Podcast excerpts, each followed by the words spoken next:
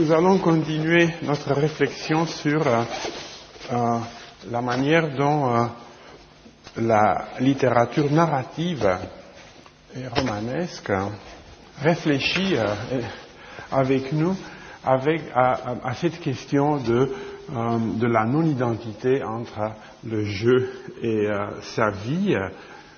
je vous rappelle, que nous avons commencé en parlant du de la présence du malheur. C'est euh, la présence du malheur qui euh, nous fait saisir d'un coup notre non, la non-identité entre le jeu qui subit le malheur et, et sa vie, et qu'à l'origine, l'origine, qu'à l'origine, ce malheur était présenté comme inexplicable. il venait de quelque part de loin, il venait des, soit des, dieux, soit des, euh, euh, des humains qui se prenaient pour des, euh, pour des dieux. Nous avons aussi parlé de, la distance entre le moi et entre le jeu et sa vie dans cette vision du monde comme, comme un rêve. Nous ne sommes pas tout à fait présents dans ce monde, nous ne sommes pas tout à fait intégrés. Aussi, nous avons parlé de la manière de, de, de, euh, euh, de quitter ce, ce, monde, à la réflexion sur, sur le fait que euh, tôt ou tard, il nous, faut le, le il nous faudra le quitter. nous avons aussi vu une, une, image du, du, monde que la littérature présente et qui est une image extrêmement fréquente. Elle, elle, elle, elle a, elle, a, elle a, occupé, pour ainsi dire, la, la, la prose narrative pendant des, des, siècles, le monde comme une sorte d'adversité euh, constante, une adversité qui ne se fatigue jamais, une adversité infatigable, qui cependant euh, effleure, effleure l'individu sans le détruire. Et nous avons parlé de deux types de, de, euh, de, littérature, celle où, euh, de, ce genre de, narration, celle où le héros euh, s'oppose au monde, oppose au monde une, dignité stoïcienne, et celle où, au contraire, le personnage est un cynique, c'est le héros romanesque et le picaro. Ce sont le héros romanesque et le picaro. Euh, nous avons réussi la, la, la, dernière fois à atteindre, disons, le, la, euh, euh, les, le 19e siècle où la, question qui commence à se poser est celle de la liberté strictement, strictement individuelle. Et je continuerai cette réflexion aujourd'hui sur une littérature qui réfléchit à la liberté sans la présenter directement comme résistance au monde par exemple, mais euh, qui fait, passage, euh, qui, fait un passage par le rapport que nous entretenons avec la, société. Et ici, euh, lorsque la littérature commence à réfléchir sérieusement au rapport que nous entretenons avec la société, elle, elle oppose deux visions assez euh, différentes euh, qui s'affronteront tout au long du XVIIIe et du XIXe siècle.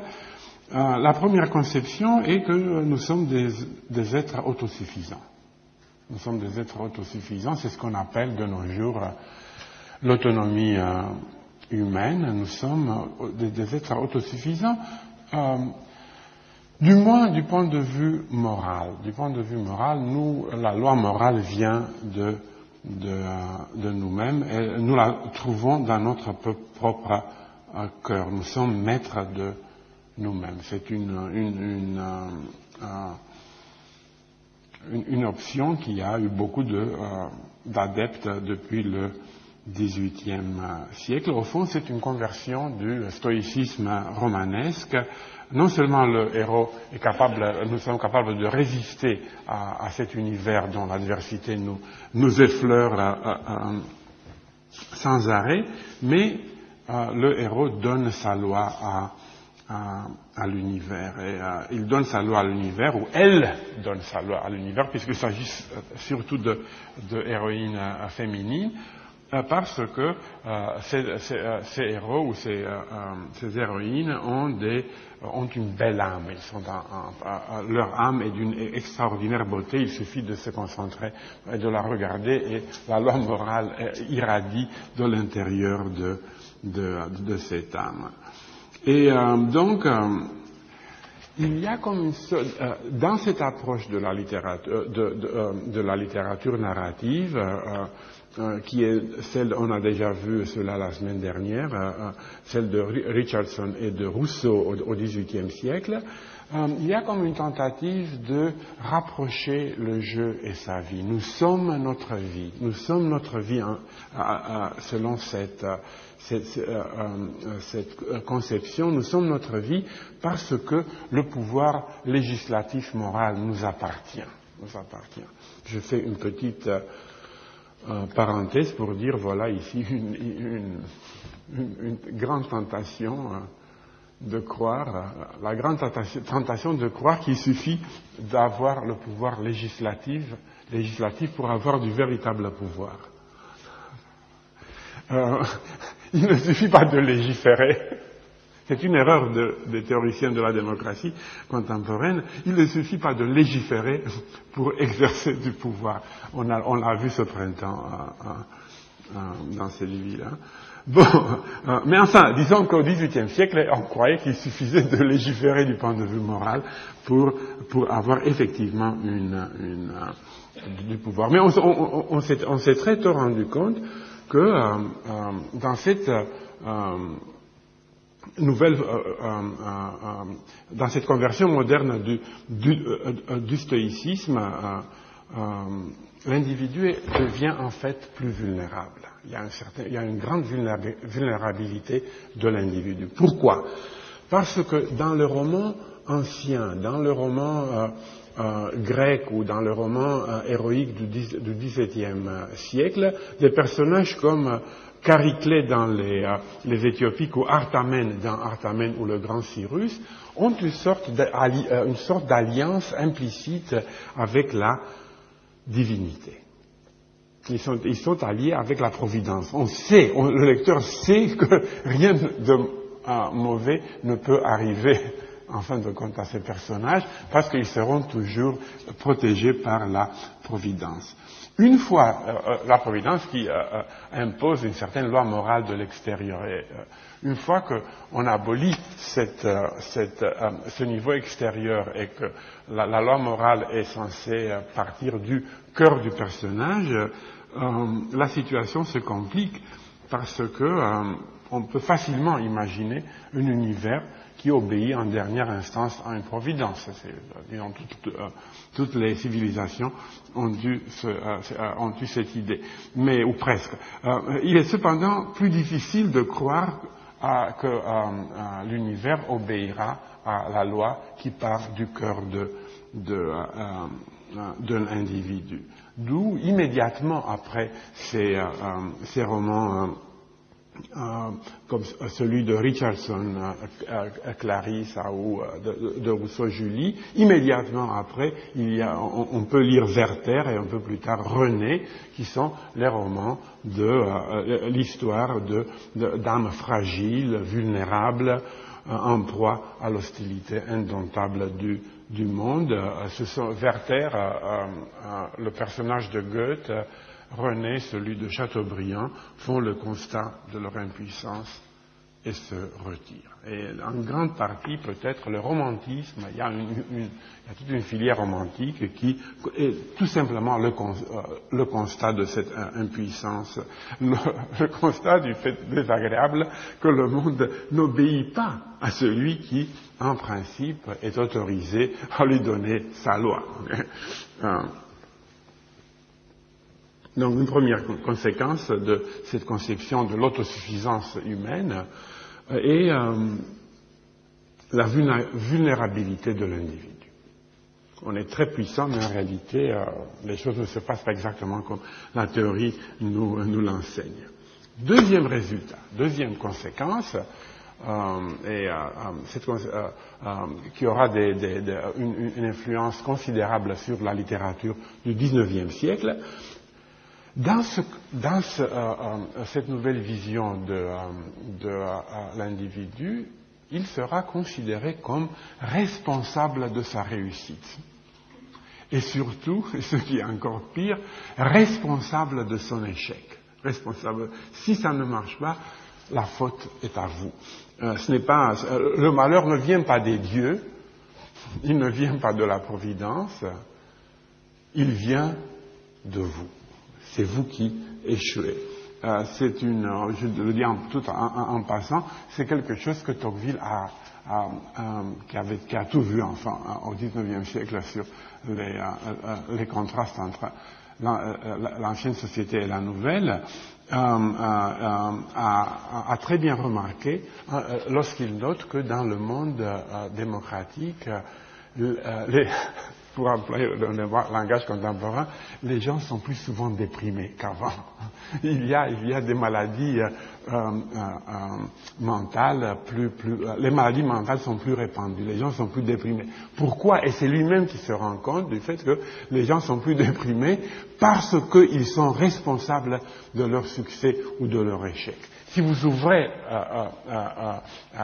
disons, le chemin à toutes les des carrières à tout le monde, le, fait de réussir, de ne pas réussir, devient une responsabilité personnelle. Et même, même le personnage de Goethe, Werther, est responsable de son échec, je dirais. Ou enfin, on pourrait discuter cela, mais il, il il n'est pas, pas, pas, tout à fait euh, euh, innocent de ce qui lui arrive parce qu'il ne réussit pas à se ressaisir de manière optimiste et, à échapper à ses obsessions amoureuses. Il se détruit, dirait un, un, conseiller psychologique optimiste, il se détruit en se rabattant avec une passion malsaine sur ses propres rêveries. C'est un héros médiéval dépourvu de force chevaleresque. Voilà. Le pauvre, oui. Euh, euh, alors, euh, chez, chez, Werther, ce qui est, et chez, chez, René aussi, ce qui est très émouvant et en même temps ce qui nous, ne nous euh, fait pas sympathiser tout à fait avec ces personnages. En tout cas, dans mon cas, je ne sympathise pas tout à fait avec euh, Werther à partir de certains moments, ni avec René, ni avec René déjà depuis le début, parce que ces personnages ne se battent pas.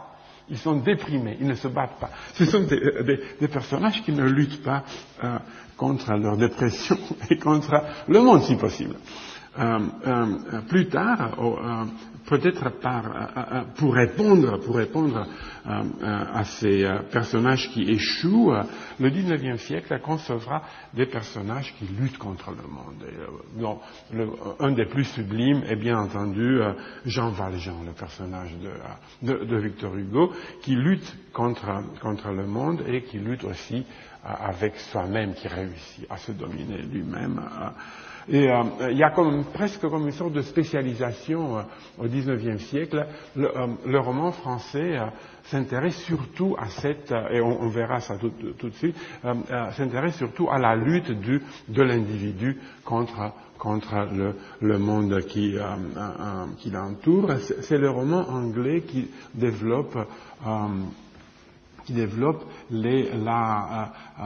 la durée, dans la durée d'une existence, la, découverte de, soi-même, ce qu'on appellerait aujourd'hui le travail sur soi. C'est le, roman de formation en, anglais. Est-ce que cette lutte est une nouveauté? Moi, j'ai tendance toujours, lorsqu'il y a une grande nouveauté, de regarder un peu en arrière s'il n'y a pas peut-être des, euh, euh, précurseurs, comme on dit.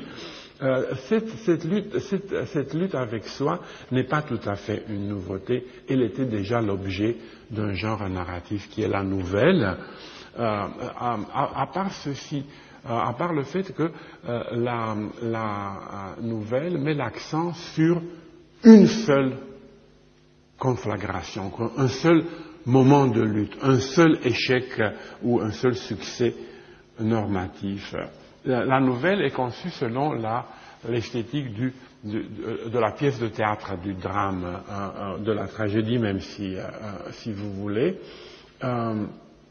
et dans la nouvelle, dans des nouvelles du XVIIIe siècle comme Manon Lescaut, dans des romans d'analyse du début du XXe comme Adolphe,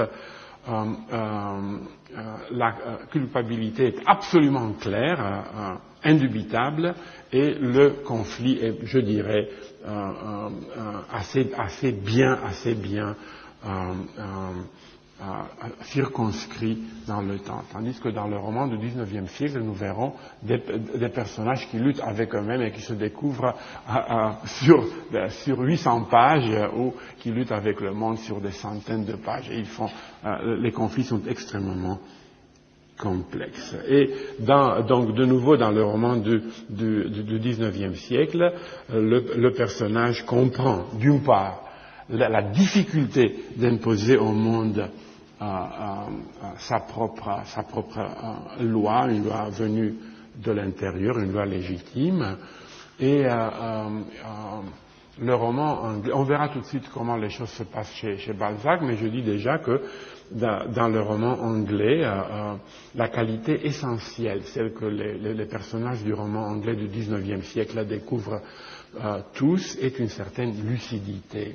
Ils arrivent tous à se rendre compte que euh, il faut se connaître soi-même, mais il faut aussi être, euh, découvrir sa véritable place dans, dans euh, le monde. C'est le thème de Jane Austen, de Dickens, de, de George. Devenir soi-même, c'est savoir où l'on se, trouve et comment maximiser le peu d'influence que nous avons sur notre bonheur. C'est le chemin de la maturité.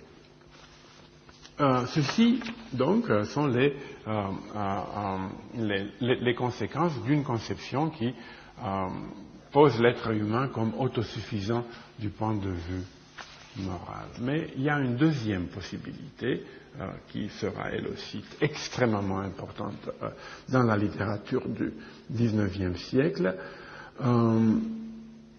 et qui a un rapport à notre liberté en relation avec la société, c'est d'accepter d'accepter que nous ne sommes pas tout à fait notre vie et nous ne sommes pas tout à fait l'origine de notre vie, mais que nous recevons notre vie, nous la recevons. Ceci est quelque chose qu'il faut toujours se, rappeler. Nous, sommes dans la position de celui qui reçoit et non pas de celui qui impose. Et nous, nous euh, ne recevons pas notre vie simplement de, nos parents, mais nous, nous la recevons du monde, de la société, de la tradition et de l'histoire.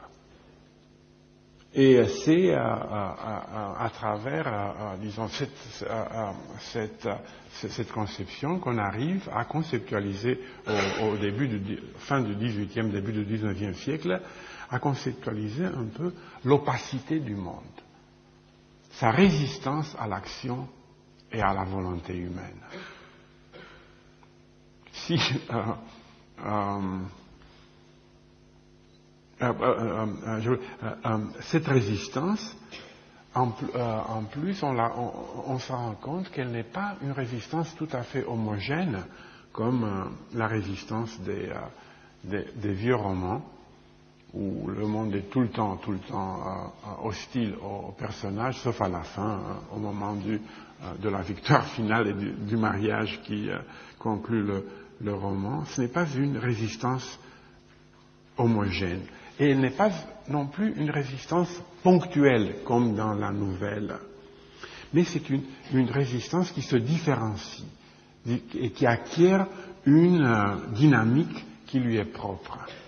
Le monde du, euh, euh, euh, du, roman du XIXe siècle, de la première moitié et même de la deuxième moitié du XIXe siècle, est un monde qui demeure divisé en alvéoles bien séparées, bien séparées les unes des autres comme dans le genre picaresque, mais qui communiquent les unes avec les autres par des chemins multiples, compliqués. C'est un monde qui, qui forme organisme. Vous voyez, c'est le monde qui a été décrit euh, de manière admirable, admirable euh, très tôt par Herder, par le philosophe allemand Herder, euh, qui était un optimiste et un anti-universaliste. C'est quelqu'un qui a dit cette parole extraordinaire qu'on oublie trop souvent, il y a plus d'une manière d'être heureux. Il y a plusieurs manières d'être heureux. Les différentes nations, les différentes cultures, si vous voulez, dans la, période de, dans, dans, l'Europe de, son temps sont dans sa conception euh, des différentes manières d'arriver au bonheur. Donc Herder est un anti-universaliste heureux. Il existe des anti-universalistes mélancoliques. Hmm? Oui. H E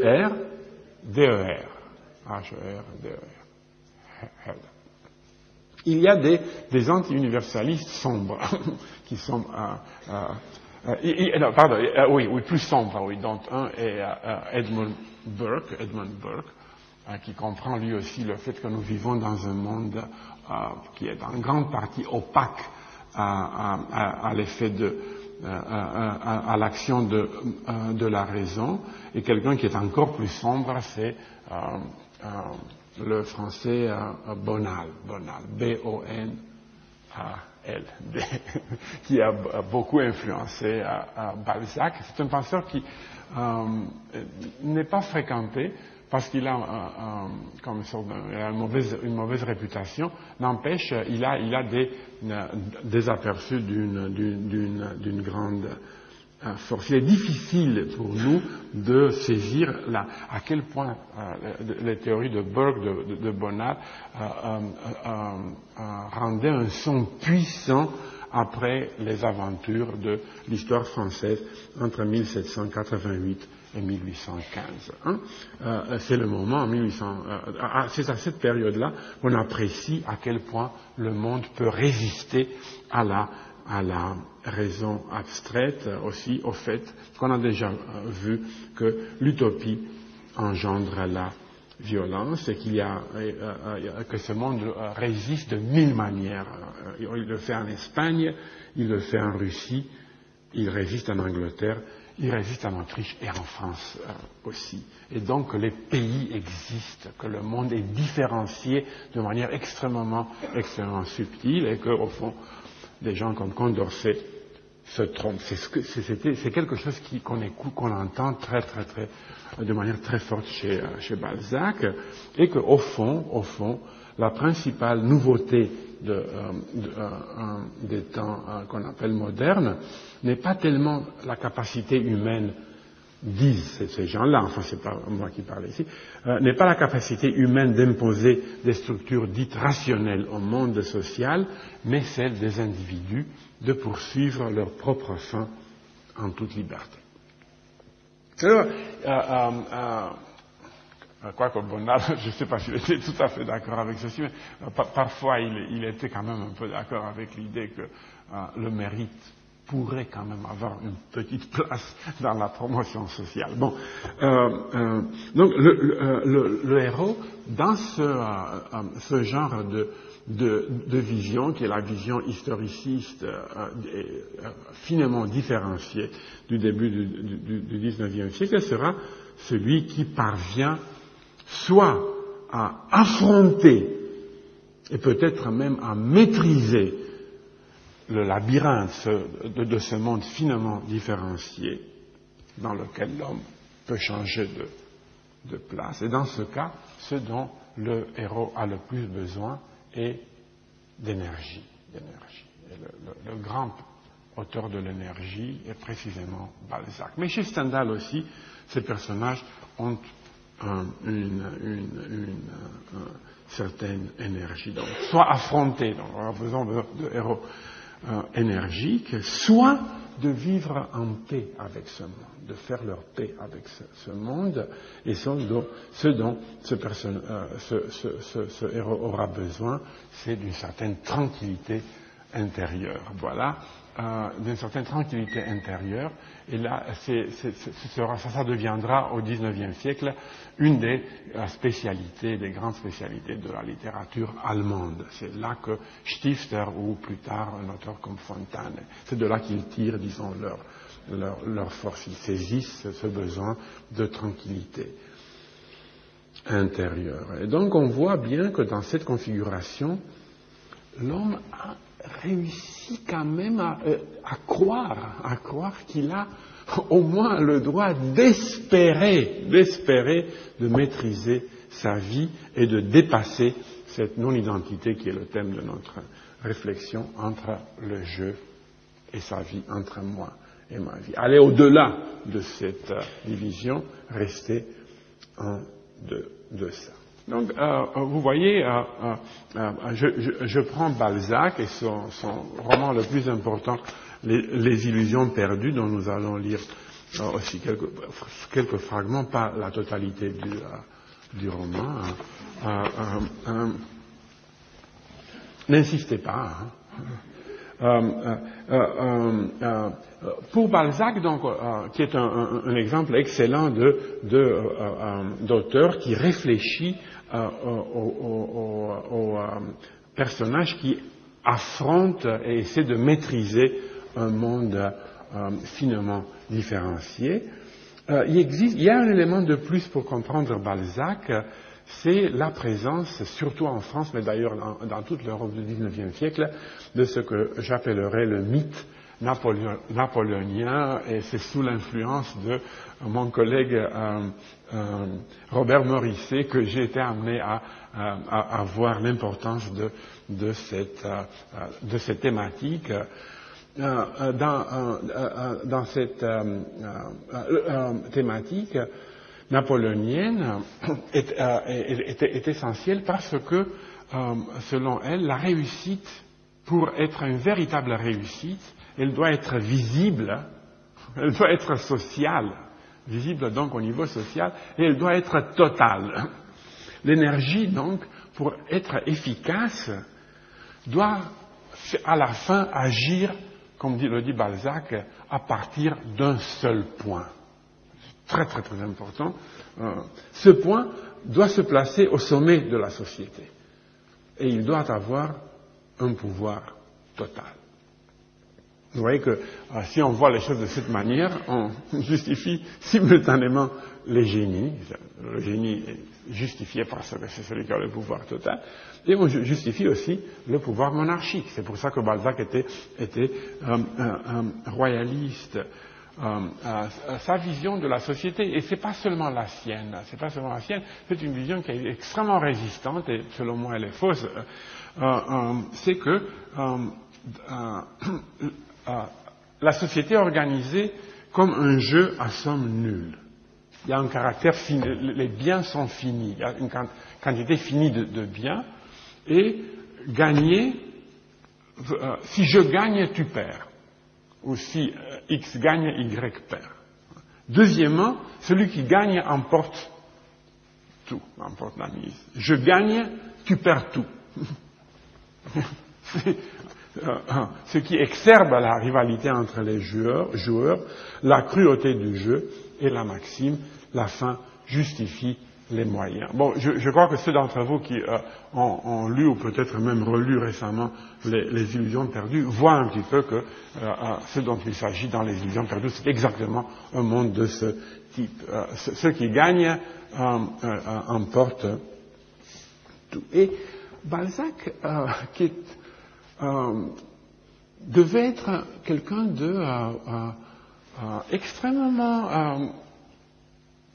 non pas tolérant, mais quelqu'un qui a embrassé de, euh, euh, euh, l'ensemble de l'univers et qui s'identifie un petit peu avec toutes les possibilités, Balzac a en même temps une certaine sympathie pour cette vision, mais il sait qu'elle est profondément euh, destructrice.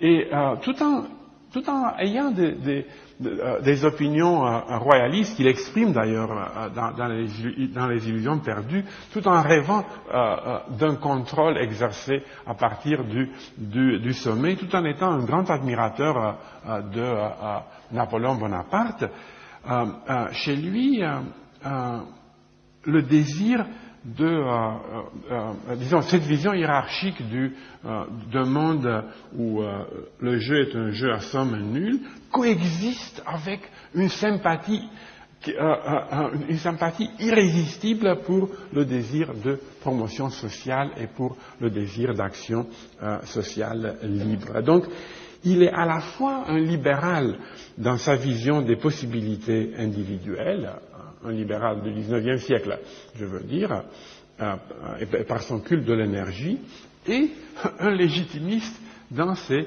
préférence politique parce qu'il euh, ne peut pas s'empêcher, comme on le voit d'ailleurs dans les illusions perdues, de vouloir en même temps la liberté et d'avoir une répugnance pour le chaos, pour euh, euh, un certain désordre qui est nourri par la rivalité généralisée. Vous voyez. or, l'illusion perdue décrit précisément cette contradiction. Le fait que le génie a la possibilité de principe d'arriver à ces sommets napoléoniens, mais le chemin qui y mène est soit horriblement difficile, vous vous souvenez du, cénacle, du, cénacle de ses amis de Lucien de Rubempré qui suivent le bon chemin qui est horriblement difficile, soit il existe un, chemin qui semble en apparence plus facile, mais qui est semé d'embûches et où l'échec peut.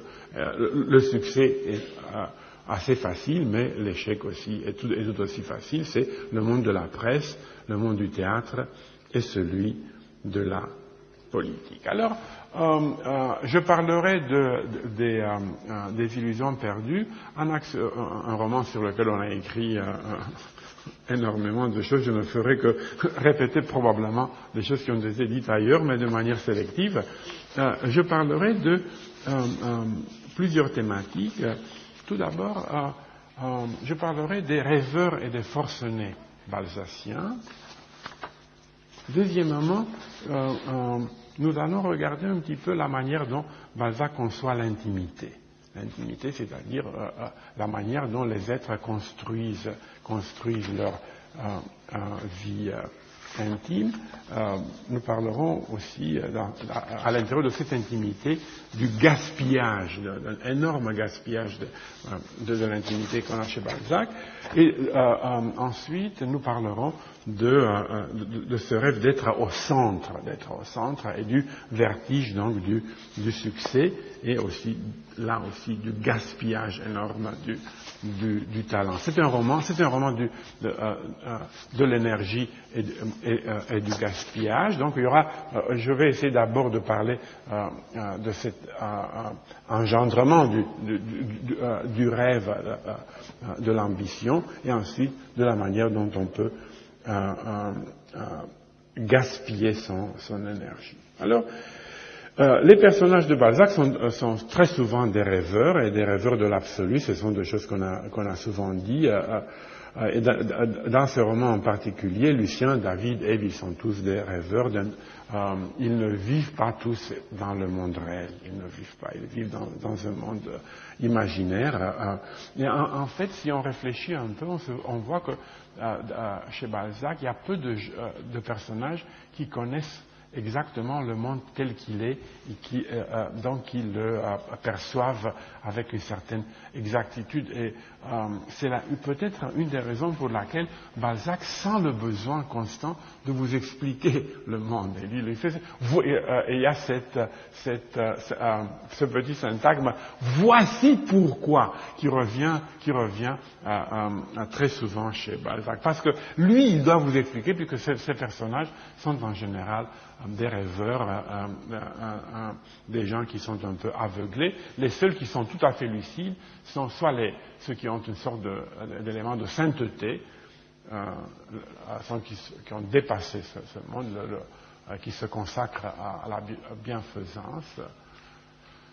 C'est le docteur Benassi dans, le médecin de, campagne ou Véronique Gralin dans, euh, dans le curé de, de village.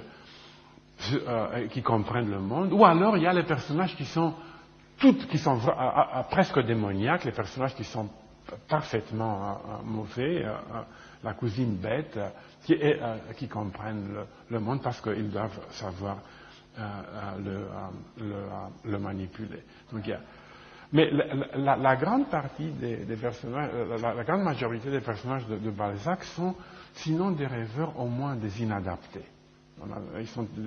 Ils, ne réussissent pas à véritablement euh, coïncider avec leur, leur euh, milieu. Eux, eux, non plus. Chez Balzac, les gens ne sont pas leur vie ne sont pas leur vie. On a interprété ceci de manière sociale. C'est vrai, c'est vrai. Il y a évidemment les, bons critiques marxistes comme Lukács, comme Pierre Barberis, comme André Wurmser, qui ont très très bien montré euh, euh, que Balzac est un auteur, de l'aliénation, euh, qui est dû à un certain type de, de société fondée sur etc. Mais euh, euh, euh, moi ici, j'essaie de, dire que ceci est un cas, ce type d'aliénation sociale qui a été observé par les marxistes au, XIXe siècle est un cas particulier de quelque chose qui est beaucoup plus général. Et, mais, c'est vrai que Balzac, c'est vrai que Balzac décrit précisément ce type d'aliénation. Ce sont des personnages qui ne coïncident pas avec leur milieu. Ils reçoivent leur vie de leur milieu, et cependant, ils ne coïncident pas, d'abord. Et deuxièmement, ce sont des personnages dont, dans la plupart des cas, la trajectoire rate. Ce sont des ratés. Balzac est un grand écrivain du, ratage, de, l'énergie qui, euh, rate. Hein. Et euh, cette inadaptation a deux sources. C'est pas tout à fait vrai, pardon, c'est pas tout à fait vrai de dire que euh, euh, une adaptation a simplement un contexte social, quoique elle l'a, elle l'a, euh, l'inadaptation provient aussi de l'intérieur.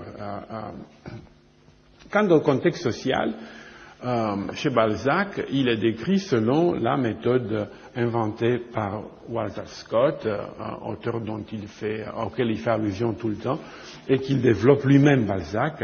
Chaque partie du monde a sa propre physionomie euh, et elle exerce une pression sur l'être sur l'être humain. Et dans ce, euh, ce n'est pas seulement les, auteurs marxistes comme euh, ceux que je viens de citer qui ont vu ceci, mais aussi euh, d'autres critiques comme Bernard Guyon qui a publié en 1947 une immense thèse, La pensée sociale et politique de Balzac, extrêmement fiable, qui analyse le pessimisme social de Balzac et une certaine résistance de Balzac au, euh, nouveau euh, monde.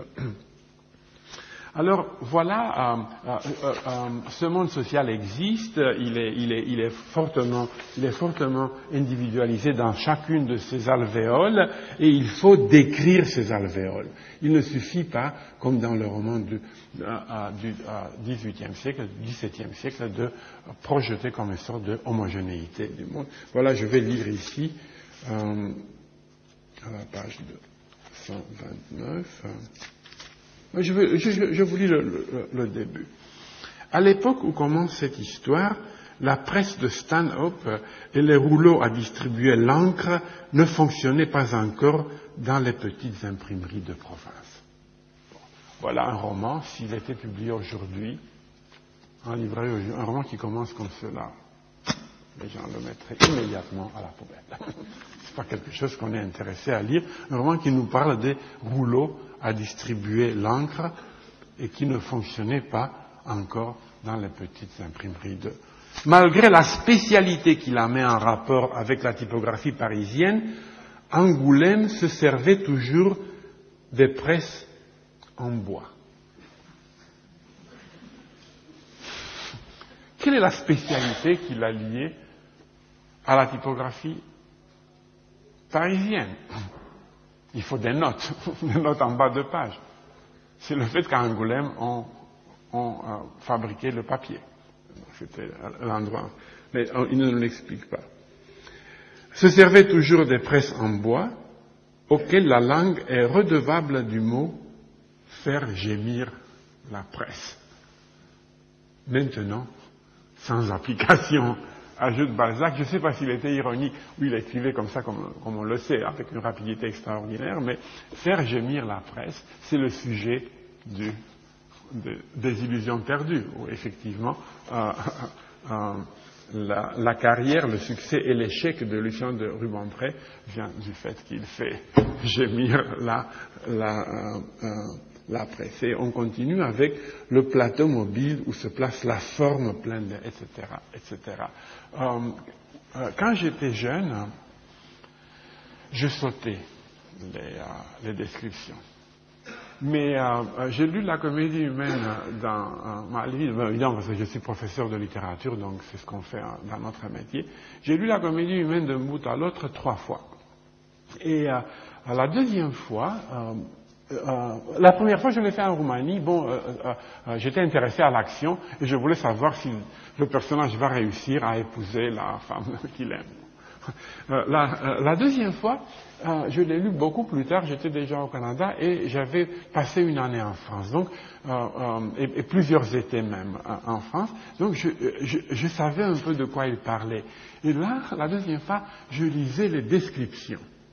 Et je sautais le dialogue, les histoires amoureuses me semblaient absolument inintéressantes, tandis que précisément cette, imprimerie qui employait encore les balles en cuir frottées d'encre avec lesquelles l'un des pressiers tamponnait euh, euh, les caractères me semblait la chose la plus vivante. Voilà, donc si, si, certains d'entre vous trouvent les, descriptions ennuyeuses, sachez qu'il y a des gens dans ce monde qui lisent peut-être Balzac tout simplement pour les, pour les euh, descriptions. Pour la description d'Angoulême, par exemple, hein, une admirable description d'une ville euh, euh, divisée. Angoulême est une vieille ville bâtie au sommet d'une roche en pain de sucre qui domine les prairies où se roule la Charente. Ce rocher tient vers le Périgord en une longue colline qui termine brusquement sur la route de Paris à Bordeaux en formant une sorte de promontoire dessiné par trois pittoresques vallées. Et euh, euh, la noblesse euh, vit au sommet de la ville, tandis qu'en bas, il y a la bourgeoisie. C'est une description qui est en même temps une description sociale. Les descriptions des maisons, je vous lis un tout petit passage, un fragment de la description de la maison de Séchard, père, le père de, de, David euh, est une description aussi morale. Les, descriptions de Balzac sont soit sociales, soit... Le premier étage de cette maison, au-dessus duquel il n'y avait que deux chambres en mansarde, contenait trois pièces. La première, aussi longue que l'allée, moins la cage du vieil escalier de bois, éclairée sur la rue par une petite croisée oblongue et sur la cour par un œil de bœuf, servait à la fois d'antichambre et de salle à manger.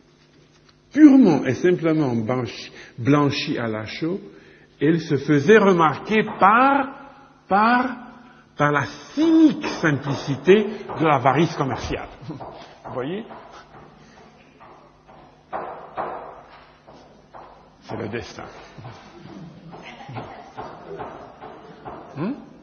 Ben, J'aurais pas dû attaquer avec Balzac la cynique simplicité de la. Non.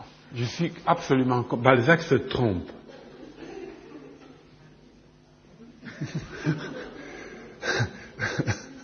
donc, vous voyez comment, comment la, euh, euh, euh, la morale et en même temps la, morale dans ses liens avec, la, société pénètre les, descriptions, dans les descriptions euh, balsaciennes. C'est un monde dans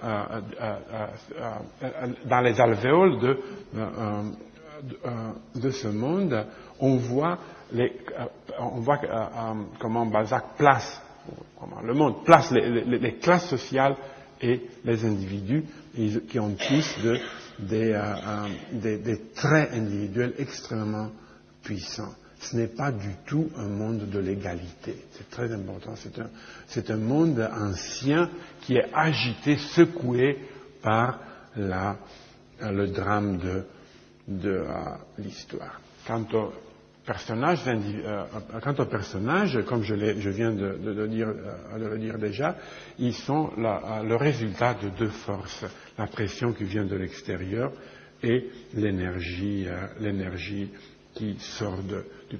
Et cette énergie n'est pas tout simplement une énergie sociale. Quoique Balzac est un des meilleurs euh, euh, de l'ambition sociale, euh, il est en même temps un, auteur mystique. C'est un mystique. Chez lui, cette énergie vient d'ailleurs. Elle vient d'ailleurs.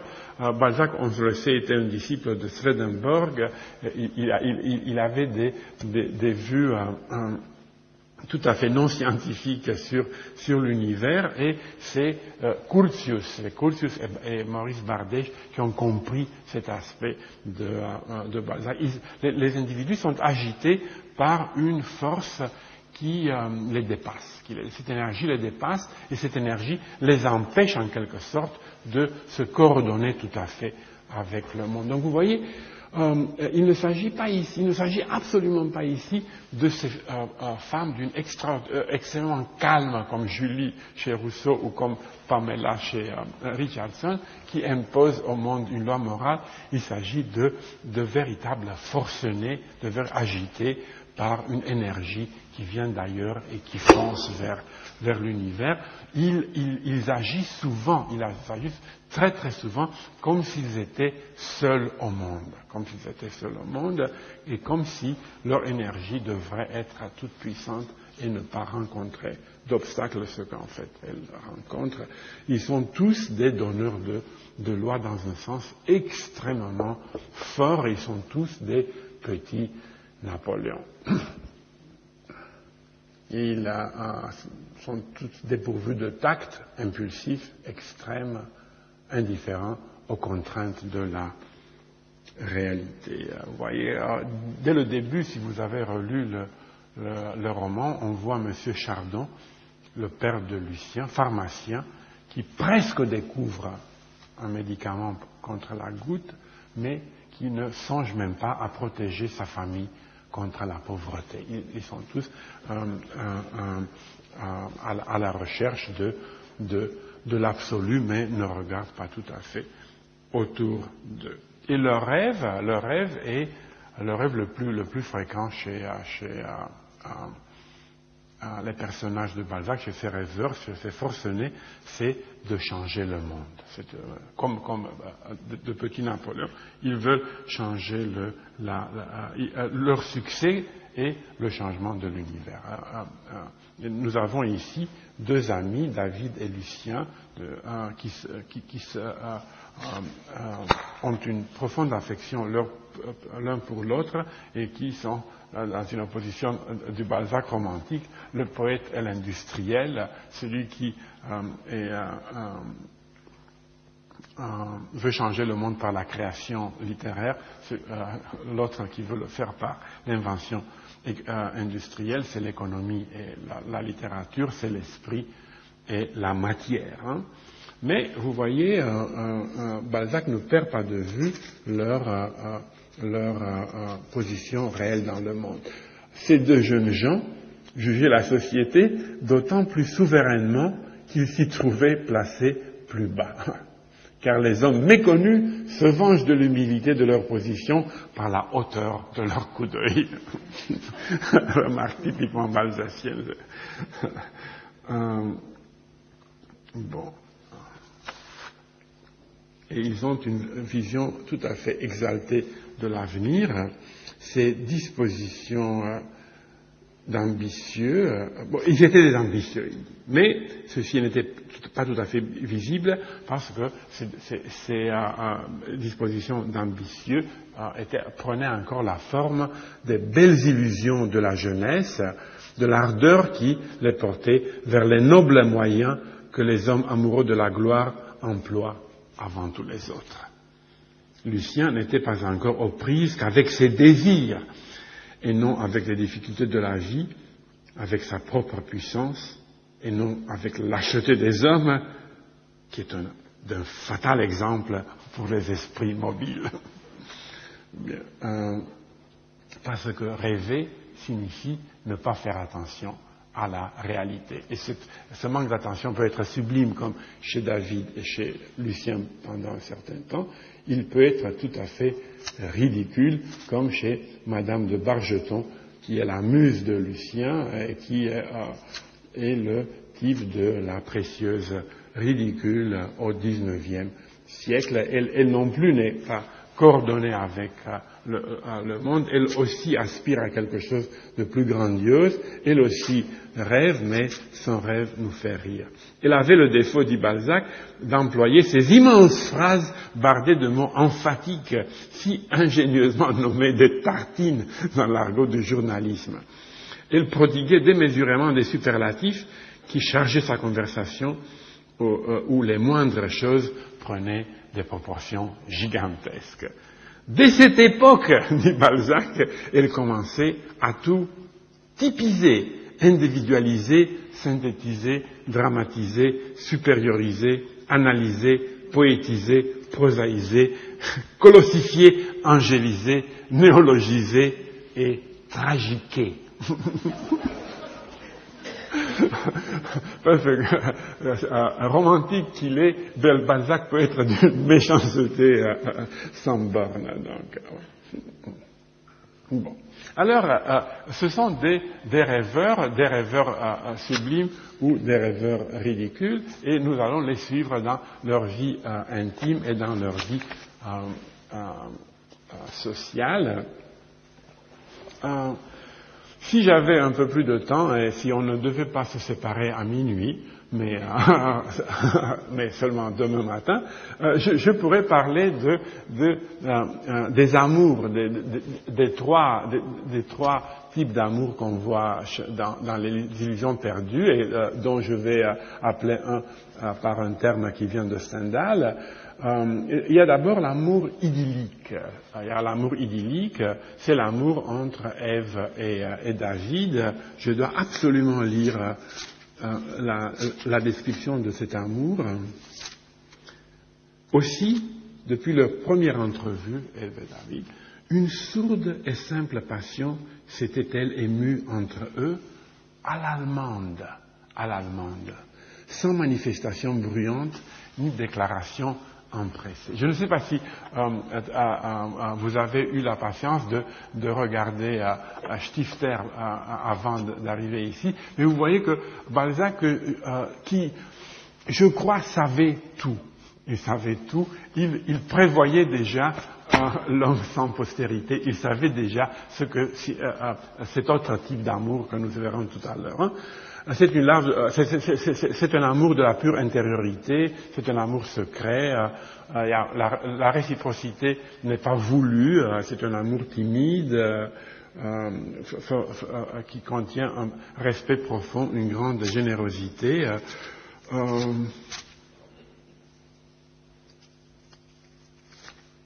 il y a une très belle scène de d'aveu de cet amour, enfin, où David n'ose pas exprimer son amour directement, mais il, dit à Ève qu'il voudrait l'épouser tout simplement pour pouvoir aider Lucien, pour qu'eux deux ensemble ils puissent aider Lucien. Il est d'une extraordinaire discrétion sur son amour, mais ceux d'entre vous qui connaissent le roman, euh, Balzac, euh, pour lequel j'éprouve personnellement une immense tendresse, et parfois, euh, et parfois euh, ne peut pas s'abstenir euh, de discourir et tombe parfois dans le ridicule, comme par exemple dans cette scène d'amour où après avoir fait preuve d'une immense délicatesse, David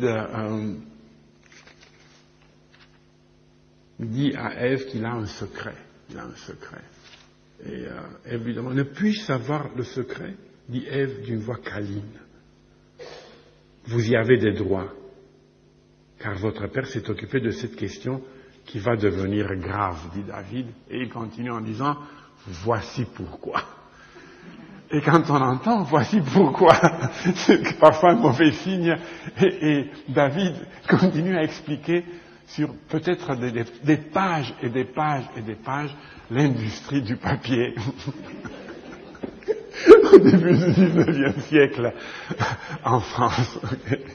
voilà. Euh, Stifter a compris qu'il ne faut absolument pas faire cela. Il ne faut absolument pas. Euh, bien. Euh, il y a d'autre part l'amour vanité. C'est l'amour vanité, euh, celui qui lit pendant un certain temps Madame Bargeton à euh, à Lucien, c'est un amour extérieur, tout est, tout est tout simplement euh, simulation. Euh, ce qui est le plus important, c'est le spectacle public, l'illusion, les sentiments sont ambigus.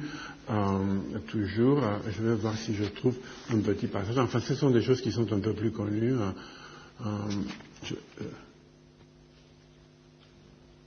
oui. Euh, la fière et noble nègre Pélis, Madame de Bargeton, offrit à ce bel ange, Lucien, celui de ses noms qui se trouvait encore neuf, et voulut être Louise pour lui. Lucien atteignit au troisième ciel de l'amour. Voilà. Et entretiennent, ils entretiennent euh, euh, cet amour, euh, mais il, disparaîtra dès qu'ils arrivent à Paris parce que chacun d'eux se rendra compte que l'autre n'était pas véritablement un objet dont il puisse tirer, vanité. Je ne sais pas si je vais retrouver ici les pages de... Oui, voilà, 273. J'ai ici la, disparition de, rapide, extrêmement rapide de, de, cet amour.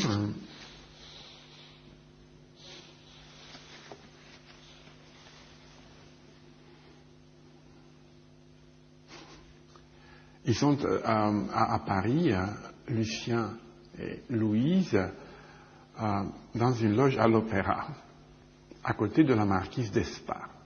Louise était restée la même. Le voisinage d'une femme à la mode, de la, marquise d'Espard, cette Madame Bargeton de Paris, ajoute Balzac, il aurait dû effacer cela, lui nuisait tant. La brillante parisienne faisait si bien ressortir les imperfections de la femme de province que Lucien, doublement éclairé par le beau monde de cette pompeuse salle et par cette femme éminente, vit enfin dans la pauvre Anaïs de Négropélis, la femme réelle, la femme que les gens de Paris voyaient. Et non, et je ne veux pas lire la, description parce qu'elle est trop cruelle, c'est trop cruel. Euh, disons, euh, Balzac euh, mérite, mérite vraiment parfois d'être la cible des féministes. c'est trop méchant. Hein et il y a un troisième type d'amour, il y a un troisième type d'amour qui a eu beaucoup de succès dans le roman du XIXe siècle et d'ailleurs qui s'est imposé un petit peu euh, comme euh, une des normes sociales euh, dans les trente dernières années, c'est ce que j'appelle l'amour artiste, qui est spontané, qui est très sensuel, où il y a une sorte de générosité égoïste, si j'ose dire, c'est l'amour qui lira un peu plus loin, un peu plus tard dans le roman, Lucien et Coralie, et Coralie, qui appartient au monde du théâtre et qui est une sorte de courtisane. Hein. Voilà donc, donc euh, euh, euh, l'intimité et le gaspillage. je parlais de, gaspillage ici, je veux le dire très rapidement. au fond, on se rend compte que avec Madame de Bargeton, tout comme avec Coralie, Lucien gaspille, son amour, alors qu'au contraire, Ève et David amassent de, véritables trésors en étant ensemble. Et la même chose se passe au niveau de la vie sociale, parce que euh, euh, euh, dans la vie, dans le modèle de succès que se propose d'atteindre Lucien, qui est le modèle napoléonien, le succès consiste à triompher, à triompher, donc à monopoliser l'attention, à devenir le centre du, euh, monde. Euh,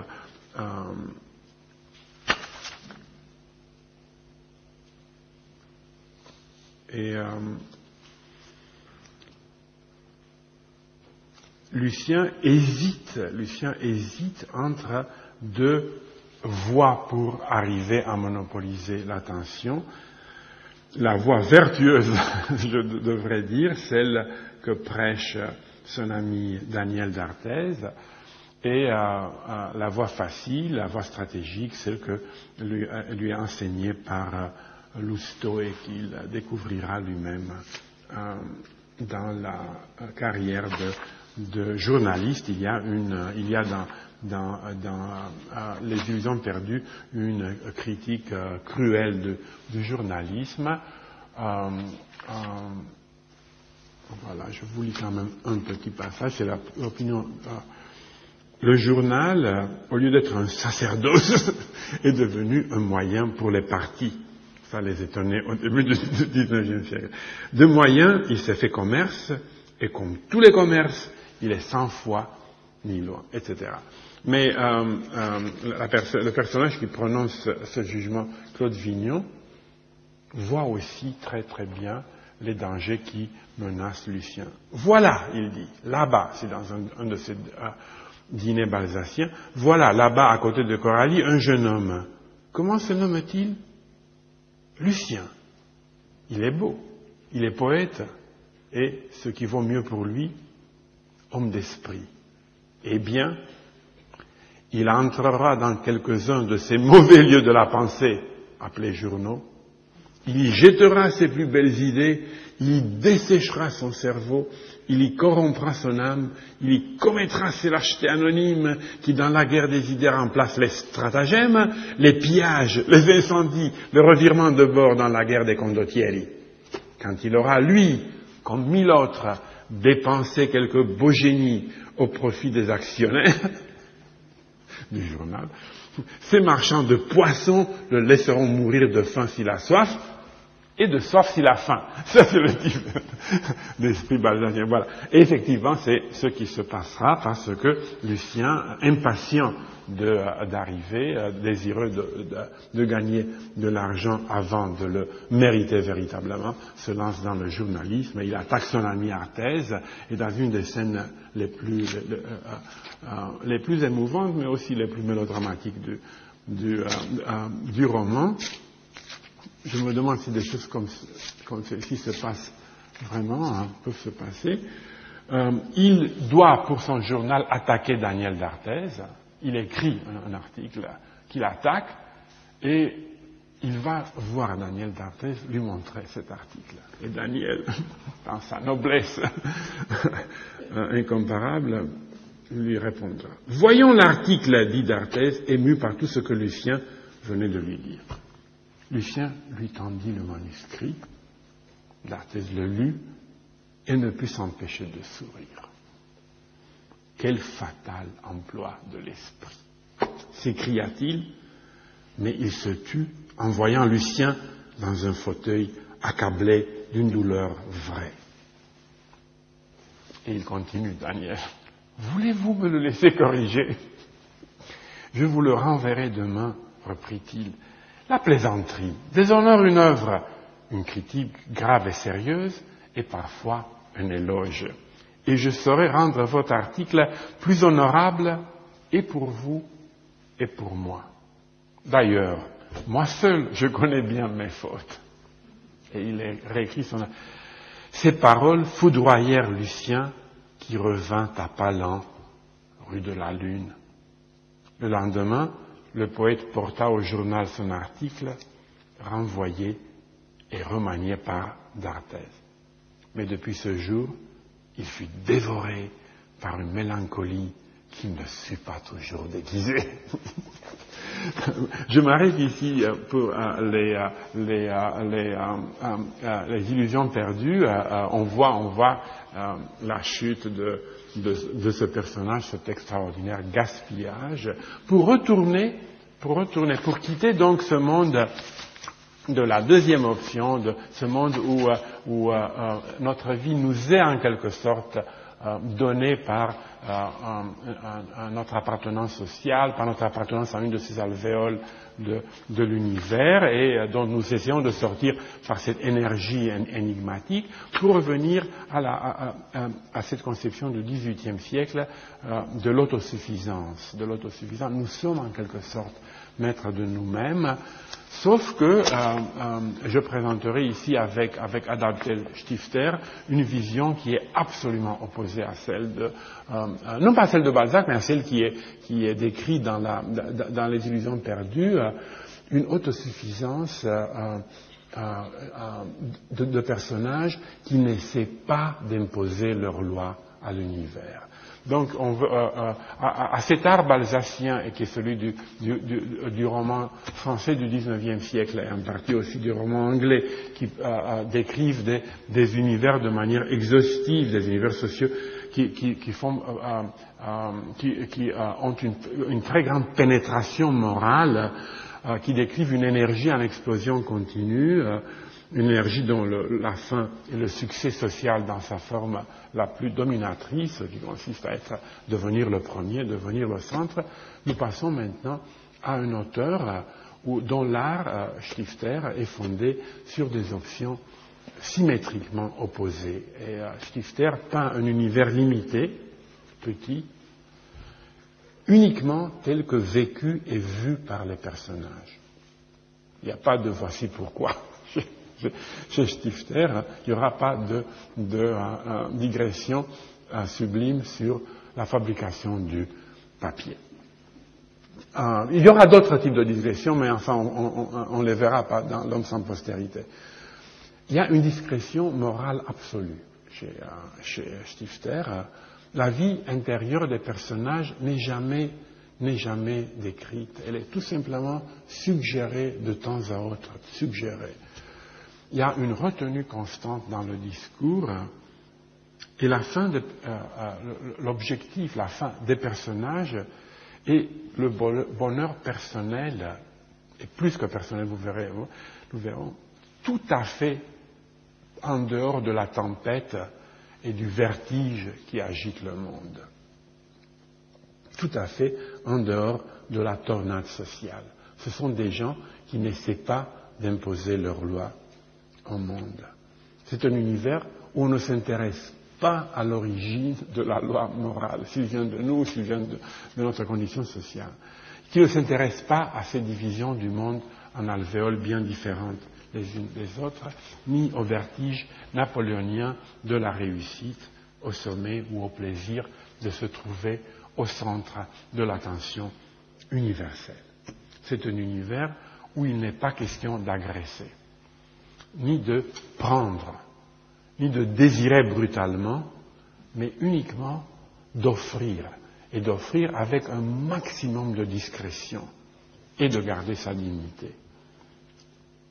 C'est un monde, veux dire, et c'est peut-être ce qui le rend tellement sublime, hein, hein, où le centre de gravité des personnages n'est pas dans le regard des autres mais dans la tranquillité de la conscience. C'est un vécu heureux dans sa simplicité. Ce monde qui nous entoure est beau. Il est notre habitat. Il s'offre à nous. Le regarder procure la paix. La forêt continue. Et maintenant, le sol est presque plat. Par-delà s'étendent de lumineuses prairies plantée d'arbres fruitiers. Elle mène à un vallon qui, calme et intime, contourne le versant des montagnes. Il en descend deux ruisseaux rapides, clairs comme des miroirs. L'eau coule gaiement sur les galets lisses, longe des vergers fournis, des clôtures de jardins, des maisons. Puis elle s'en va par les vignobles. Tout est à ce point calme que dans le clair d'après-midi, on entend au loin chanter le coq ou résonner quelques clochers de village. Il est rare qu'un citadin visite cette vallée et aucun encore n'y a établi sa résidence estivale. Vous voyez, Stifter présentait un petit peu euh, le déplacement des, euh, voisins vers la France. Hein. Enfin, ça, se passe, d'ailleurs en, Autriche. Hein. La seule douleur, et qui est bien cachée, qui est bien cachée, est celle d'être seul, sans famille, sans amis, sans être entouré de personnes auxquelles on puisse consacrer notre vie. Voilà le, contraste sur lequel est fondé l'homme sans postérité. C'est la gaieté d'un groupe de, jeunes qui courent dans la montagne. De, nouvelles conversations ne tardèrent pas à se nouer sur ces entrefaites. Ces jeunes, ces garçons, parlèrent de tout, le plus souvent tous ensemble. Les sujets les plus élevés, les plus profonds étaient traités. Mais ils eurent vite épuisé les uns et les autres. Puis vint la politique. Il fallait dans l'État la liberté la plus illimitée, la justice la plus absolue, une infinie tolérance. Quiconque y ferait obstacle serait abattu et vaincu. L'ennemi extérieur brisé, la gloire alors nimberait la tête des héros. Pendant qu'ils débattaient ainsi de ce qu'ils croyaient être de grandes choses, il s'en passait autour d'eux qui leur semblaient assurément bien petites. Les buissons se couvraient de verdure, la tête couvée et germée, jouant déjà avec les tendres pousses printanières, comme avec autant de pierres précieuses, ils se mirent alors à chanter, etc. Et d'autre part, la solitude du vieillard, et pourtant, tandis que ces jeunes gens fêtaient ainsi cette journée, il en allait ailleurs bien différemment. Cette journée, un vieillard l'avait passé assis sur un banc, au soleil, devant sa maison, loin de ces arbres où avaient chanté les rossignols, où avaient retenti les rires si joyeux de nos adolescents, loin derrière les montagnes bleues qui bordaient l'horizon, se trouvait une île avec une maison. Le vieillard était assis devant cette maison et il tremblait devant la mort. Depuis des années déjà, on aurait pu le voir là. Encore eût-il fallu qu'il consentît à se laisser voir. Il n'avait jamais, jamais eu d'épouse. Nulle compagne âgée n'était assise à ses côtés sur le banc. Nulle femme ne l'avait jamais accompagné nulle part pas plus autrefois qu'aujourd'hui où il se trouvait propriétaire de cette maison. Jamais non plus il n'avait eu d'enfant. Jamais il n'avait connu le tourment ou la joie qu'il donne. Cette ombre que du banc il projetait sur le sable, voilà le peintre qui parle, cette ombre qui du banc projetait sur le, table, le sable, aucun enfant ne l'a foulé jamais, euh, etc. Les amours ici sont des amours idylliques, comme celle d'illusion perdue. Moins la tirade sur l'invention du papier.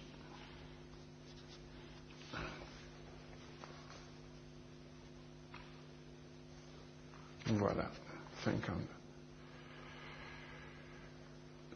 Et euh, dans son dialogue avec Hannah, cette jeune fille qui semble aimer, Victor, le, jeune personnage, déplore sa solitude.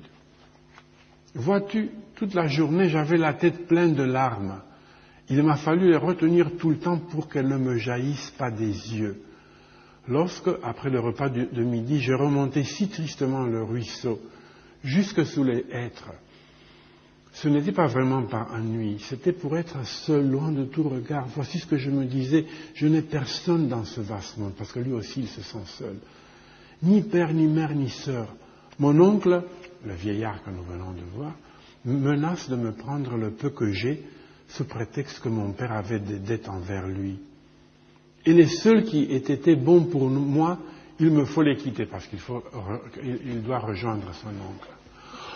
Anna répond Oh Victor, mon bon Victor, ne te rends pas malade. Certes, ton père et ta mère sont morts, mais cela fait déjà si longtemps que tu les as peine connus.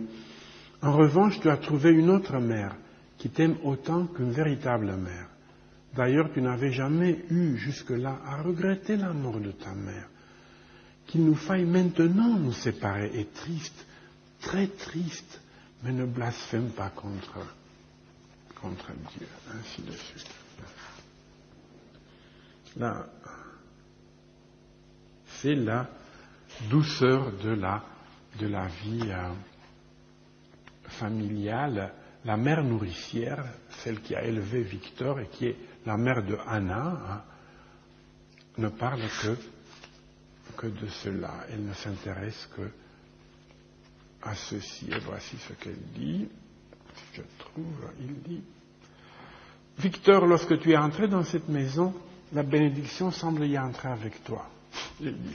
J'ai pu annuellement économiser pour Anna plus qu'il n'est d'usage. On prend mieux et plus habilement, et je dois dire plus facilement, soin de deux enfants que d'un seul. ici, je parle de ma propre expérience. Euh, et là où Dieu en bénit deux, il en bénit trois. Hein, ainsi de suite.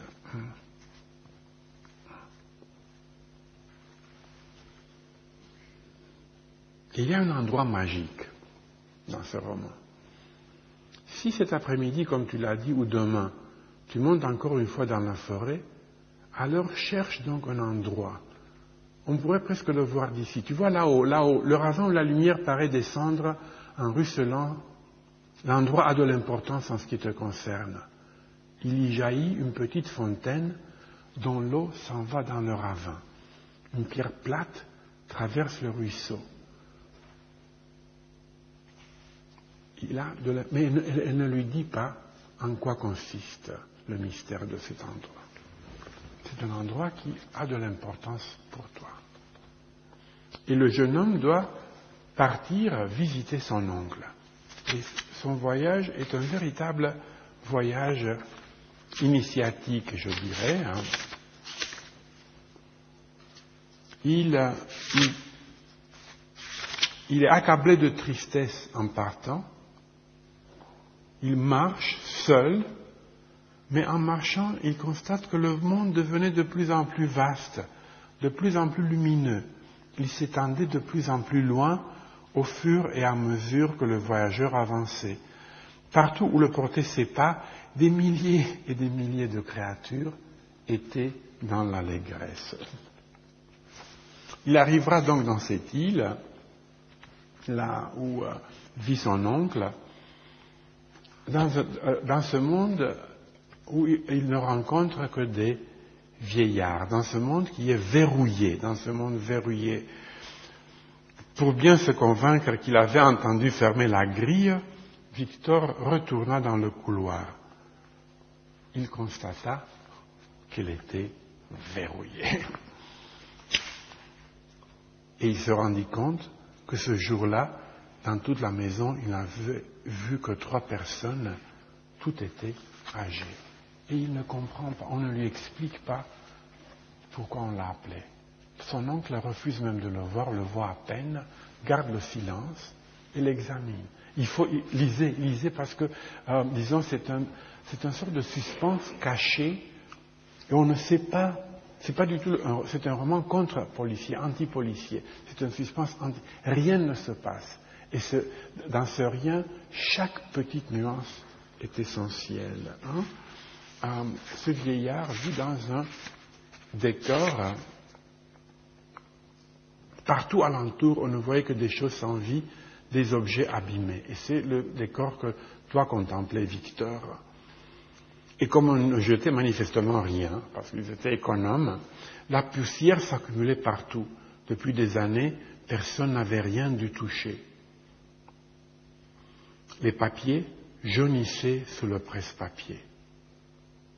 La pièce, où une voûte en arc brisé tenait le de plafond, avait dû être peinte à l'origine, mais les nuances claires et obscures s'en étaient fondues en une seule teinte sombre, passée et uniforme.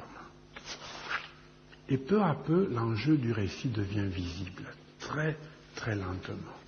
Le vieillard finit par parler à Victor. Son oncle finit, l'oncle finit par parler au neveu en lui demandant quels sont ses projets d'avenir. effectivement, Victor avait réussi, la, parenté de Victor avait réussi à lui procurer un petit emploi en, ville au, gouvernement. Et Victor raconte ici qu'il avait l'intention de travailler autant que ses forces le lui permettaient. Et vous avez ici une, version autrichienne, une version, euh, euh, disons, euh, en miniature du rêve napoléonien.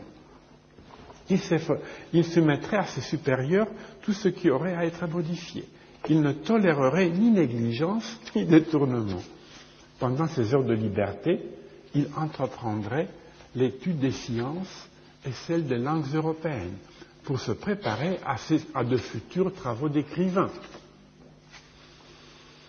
Puis il étudierait aussi l'art militaire pour pouvoir un jour parvenir aux échelons les plus élevés du service de l'État, d'où il pourrait tout embrasser d'un coup d'œil, ou pour être à lui-même, aux heures du danger, propre aux fonctions de chef de guerre s'il se trouvait avoir quelques talents, il voudrait aussi ne pas tout à fait négliger les muses. Voici le projet de vie de ce garçon modeste qui part de ce orphelin.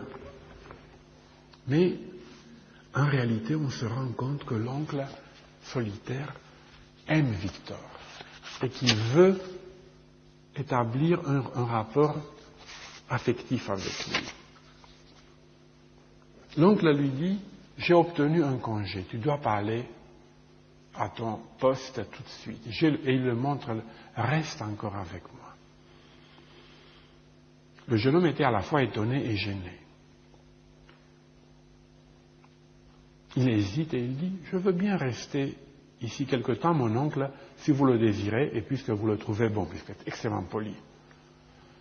Et alors, pour la première fois, le vieil homme dit, rien d'autre ne me pousse que le désir de t'avoir encore un peu là. C'est la seule manière de dire que. Et le, jeune homme se dit, un instant, une pensée lui traversa l'esprit. Et si c'était de l'inclination, si, si, cet homme préférait tout de même un être humain à cet amas de choses mortes dont il était entouré. Et peu à peu, l'oncle s'ouvre et on, a la clé de la situation qui est donnée comme toujours chez Stifter et comme parfois chez Fontane, seulement à la fin d'un long récit fait de petites touches euh, euh, de couleur. Vous voyez, l'histoire est celle-ci. Cet oncle, dans sa jeunesse, aimait Ludmila, Ludmila qui est la mère nourricière, celle qui a adopté Victor et qui est la mère de Hannah. Il l'aimait il était amoureux d'elle, mais cette Anna aimait le père de Victor, le frère de l'oncle. Et il les voit, l'oncle les voit ensemble dans cet endroit mystérieux euh, euh, que Ludmila indique au jeune homme. Il les voit ensemble. Il les voit ensemble. Il part et il, vivra seul toute sa vie, il amassera beaucoup d'argent, il aura une, carrière industrielle. Enfin, autrement dit, s'il ne réussit pas en amour, on peut toujours euh, avoir le second choix, le choix le moins agréable, qui est celui de faire un peu d'argent. Euh, euh, mais le père de Victor est un homme faible, est un homme faible, et il, il quitte Ludmilla il épouse une autre, une autre fille. Euh, euh, il, aura, il, aura, Victor comme fils, euh, mais cette, cette femme meurt, je crois, en donnant vie à, Victor, et le père aussi sera emporté par, une, par la maladie. Donc Victor reste orphelin, et c'est c'est la Ludmilla qui le prend. Et on comprend aussi l'amour de Ludmila pour, Victor, parce qu'en Victor, elle aime encore le père de Victor, qui n'a pas pu être son, euh, mari. Et euh, l'oncle, qui aime encore Ludmila, euh, et qui considère que Victor est en fait le, fils de Ludmila, de, la femme qu'il a aimée, l'aime aussi et veut lui laisser toute sa fortune. Mais il veut s'assurer que Victor est différent de son père, qu'il n'est pas quelqu'un de frivole.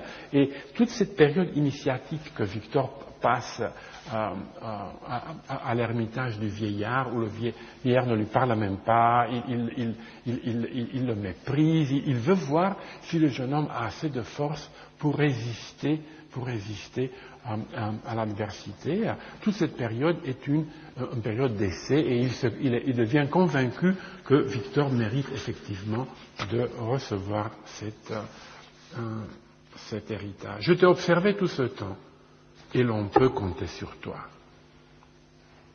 Tu as un corps que la nature a fait fort et beau, et tu aimes exercer ta force, soit que tu escalades des rochers, soit que tu te promènes au grand air, soit que tu nages. Mais à quoi tout cela sert-il? Voilà un bien qui est loin de moi, oui, très loin, au-delà de tous les mondes. En secret, dit le vieillard, ma voix intérieure n'a cessé de me le dire. Tu n'arriveras pas à faire que, ton que son œil te regarde, l'œil de Victor. Tu n'atteindras pas la bonté de son cœur parce que tu n'as point semé ni planté. Je le reconnais. Les années qu'il aurait fallu pour cela sont maintenant révolues. Elles sont à présent sur l'autre versant des montagnes. Il n'est aucun pouvoir capable de le faire remonter de ce côté-ci où s'étendent déjà des ombres froides. Retourne donc auprès de cette vieille femme dont tu ne peux plus guère espérer recevoir de lettres avant ton départ. Va auprès d'elle et vis en paix et dans la joie, parce qu'elle a semé de l'amour. Victor était bouleversé. Le vieillard était assis de telle sorte, de nouveau le peintre Stifter, que les éclairs illuminaient son visage, c'était pendant une, tempête. Parfois, dans la pièce obscure, on eût cru que du feu courait dans ses cheveux gris, que la lumière éclaté sur ses traits ravagés. Si naguère le silence inconsistant et l'indifférence morte de cet homme avaient paru à Victor navrant et vain, il n'en était que plus remué à présent par son agitation. Donc Victor aura quand même la possibilité de vivre, euh, d'épouser Anna et de mener une vie tranquille sans devoir à monter l'échelle napoléonienne. Il aura le premier choix. Et euh, euh, le message ici est très beau parce que on se rend compte que nous vivons pas notre vie. Ni Anna, ni, euh, je veux dire, pardon, je ni Ludmila, ni le père de Victor Hippolyte, ni l'oncle n'ont pas été leur vie.